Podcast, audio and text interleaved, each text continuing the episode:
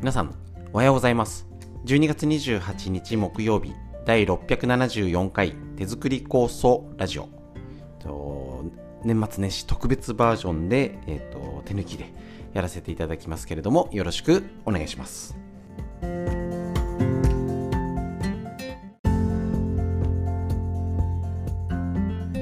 こちら手作り酵素ラジオは埼玉県本庄市にあります芦沢治療院よりお届けしております私の母親が手作り酵素を始めてそろそろ40年。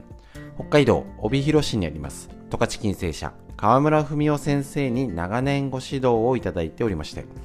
家族で酵素を飲み治療院ということで酵素の指導勉強会やっております。次回は仕込みは春です。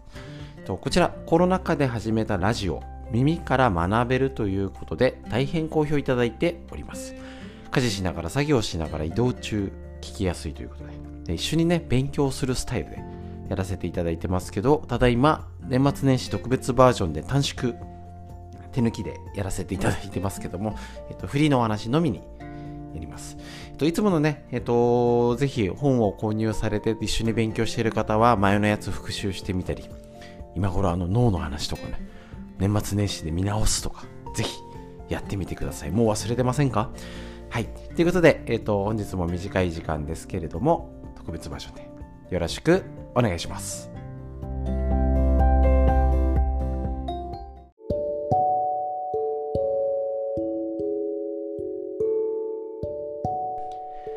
はい。ということで、フリーでお話しするこちらのコーナーになります。もう今年が終わります。ですね。えっと、改めて、えっと、今年ね、いろいろありましたけれども、手作り酵素。こちらですね。やっぱり必要なんだなっていうのを身に染みるというか、免疫力を高めるだ、なんだ、いろいろね、コロナの影響だったり、天気がおかしい、なんかもうずっとおかしいじゃないですか。で結局栄養素何がし何か取ろうねって言ってもやっぱりこの手作り酵素にたどり着くというかなんだかんだ言って旬なもの取るのがいいとか結局手作りがいいよね。サプリメントとかねすごい栄養素が多くったってじゃあそれを取った人が全て健康になってるのか病気が治ってるのかって言ったらそうでもない。ね、情報としたら今何でも手に入って何でも食べれてどういう健康な状態もいい。好きなだけ選べるし。じゃあ病気が減ってるのかって言ったらうん増えてるって言わざるを得ないですよね。じゃあなんで増えてるのか。だから今たあのー、気楽に手軽に簡単に手に入るものっていうのはねそれを別にするのがダメってわけじゃなくてそれだけだとやっぱ足りなくなっちゃうんじゃないっていうことですよね。そこを手作り酵素河村先生の教えの中ではやっぱり旬ないや昔の食事の原理原則を活用しただけといったらそれまでなんですけどそんな本質的なことにもやっぱりどうしても手軽に簡単に安くっていうと目がいかなくなっちゃいますよね。ね、だってダイエットだってね食事余分な食事取らないでカロリーを抑えてちゃんと運動すれば絶対痩せるって理論があったとしてもなかなかできないんですよね。運動しなきゃいけないの分かってる。なかなかできないんです。手作りのものねがいい。味噌だって手作りがいい。分かってるけどなかなかできないんですよね。だけどそれが例えばダ,、ね、ダイエットでも肥満でも良くないんですけど病気につながるっていうことがどこがつながるんだろうかっていうこと。ただいつも言ってますけどちゃんと食事気をつけて温めてとかちゃんとできてる方 OK です。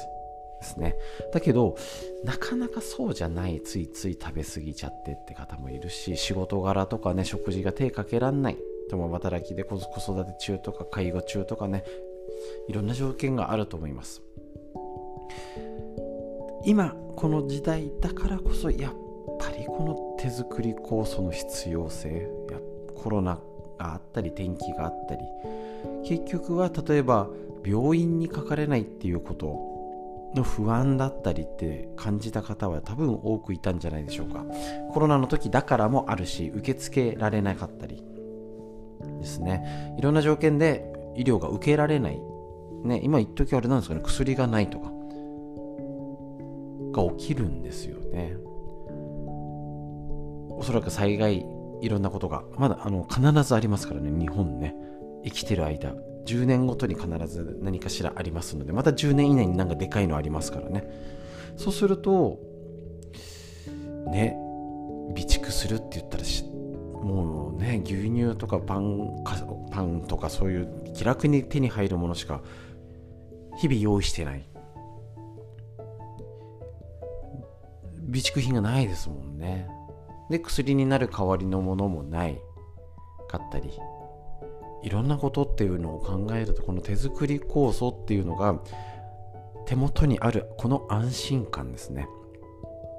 もちろんね津波みたいに全部かさられちゃったらダメかもしれないんですけど、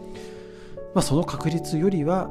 ねあの家族が何かちょっと怪我する病気になるかなとかそういうことはあるわけで。自分自身もですね必ずみんな年を取って取るんでねどっかしら調子悪くなるしあっちが痛えなくて出てきます。その時にどういうものが身近にあるのか。元気なうちじゃわからないんですよね。だからやっぱり酵素やってる方でもっと早く知りたかったって声がね身につまされるというかなんなんて言ったらいいんでしょうね。だからおそらく酵素を飲んでてまあ普通に生活してますがきっと一番いい状態。もうしんどくてなんとかしたくて酵素がね大変ですしね。本当に。なので今手作り酵素に出会えて普通に家族で飲んだり使えたりして普通に生活しているこの普通をとにかくありがたいことだと感じて、ね、この手作り酵素こっちもね母親が初めてで来年で40年なのかな。やっぱりあの本質大事なことって時代関係ないですからね。常識ってどうしても時代とともに変わっちゃいます。戦後のとかね高度経済成長のバブル期の常識と今の令和の常識はだいぶ違いますもんね。そういうテレビも出てますよね。昭和はこんなに古かったみたいなね。こんなこともありえなかった電車で飛行機でタバコ吸ってたとかね。そういう常識って時代とともに変わりますけど私たち人間が必要なものって変わんないんですよね。むしろ大事なものが見えづらくなってるしあのご近所本来であれば年末年始年越しにはもう畳変えたりもうね障子を張り替えてとかね。あのあの時はね子供が障子をいくらでも破っていい時ですのであちょーって言いながらね 破ってましたけどもう大掃除の意味が違いますもんね。今だったらただ掃除してきれいにしようじゃなくて年神様を迎える行事だったりえっ、ー、とね日頃の感謝ですね。農家だったらあの守護国豊穣を祈って年を越す。だからそのために服も買い替えるとか何かね新しく準備しようですけどもいつでも服変えていつでもお正月みたいな料理でボンクレ正月みたいなね。うちの子なんか、うん、おせちももう食べないしですね今の子なんかはね。だからそういう昔の生活が薄れつつあり、ね、季節もよくわかんなくなっちゃって。で人との人とのつながりがさらにコロナ禍で薄くなり。そうすると必ず何かしら人が恋しくなるとか集まりが必要になったり、ね、必ずなりますしそうするとまた今度はね食べれてるのにから普通に生活できてるのに心が病むとか他がね調子悪くなるってことになるしかならないと思うんですよね。とはいえ昔に戻せるわけじゃありません。食事を全部手作りにしてもう無人島に行かないと添加物ゼロにしようってちょっと厳しいですしうちも絶賛子育て中ですけど全部ゼロには難しいです。減らすことはできますけど。ね。といえ絶対ダメっていうよりもねうちなんかマック行かないとかファミレス行かないなんてことはまずないですし、ね、完全にそういうの排除しようとしたらちょっとね今時変な目で見られちゃうと思うんですよね。だから今の社会生活をしつつ昔の要素を取り入れつつ健康を維持するこんな天気でも。って言った時によくある本に載ってる大体自律神経何か病気の時にこれをやりましょう。えっ、ー、と食事を、まあ、3食きちんとした食事あのお風呂でよく浸かるストレスをためないでね日々あの規則正しい生活をしましょうんなぐらいみんなやってるっちゅうねんっていうね。さらにどうなのって言ったら多分サプリメント飲むかね、ね、女性なんか年齢かしらとか命の母とかなんかねそういうのに気になったりとかね。うんじゃあなんかうん薬ってわけじゃないからじゃあ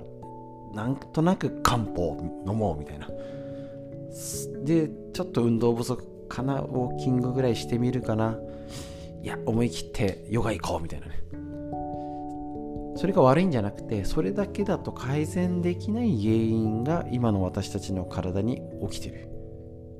だから食事だけ気をつけてもダメ。のはもう間違いなさそうですよね。だからそれも酵素飲んでる人たちには教えるストレッチとかなんかいろいろ散々言ってますけど結局酵素っていうね植物からできた液体のエキスをはい飲んではいこれで全て解決するか。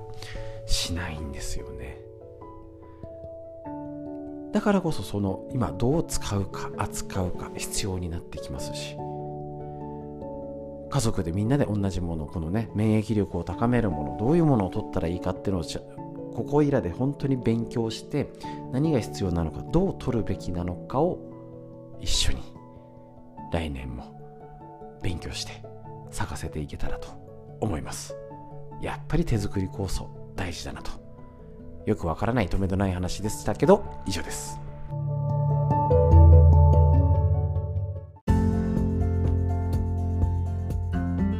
はいということでいかがでしたでしょうか？今年も残りわずかです。えっ、ー、とお、ね、大晦日だろうがお元日だろうが体は毎日脳も動いて心臓も動いてくれてます。毎日に感謝してしっかり深呼吸してね体のために日々ねねぎらってあげましょう。しっかり心と体のストレッチ。息吸って吐いて背筋伸ばして肩回してどんどん丸まっちゃいますよ。息吸って吐いて素敵な一日が始まりました。皆さんにとってより良い一日になりますように。本日も最後までお聴きくださいましてありがとうございました。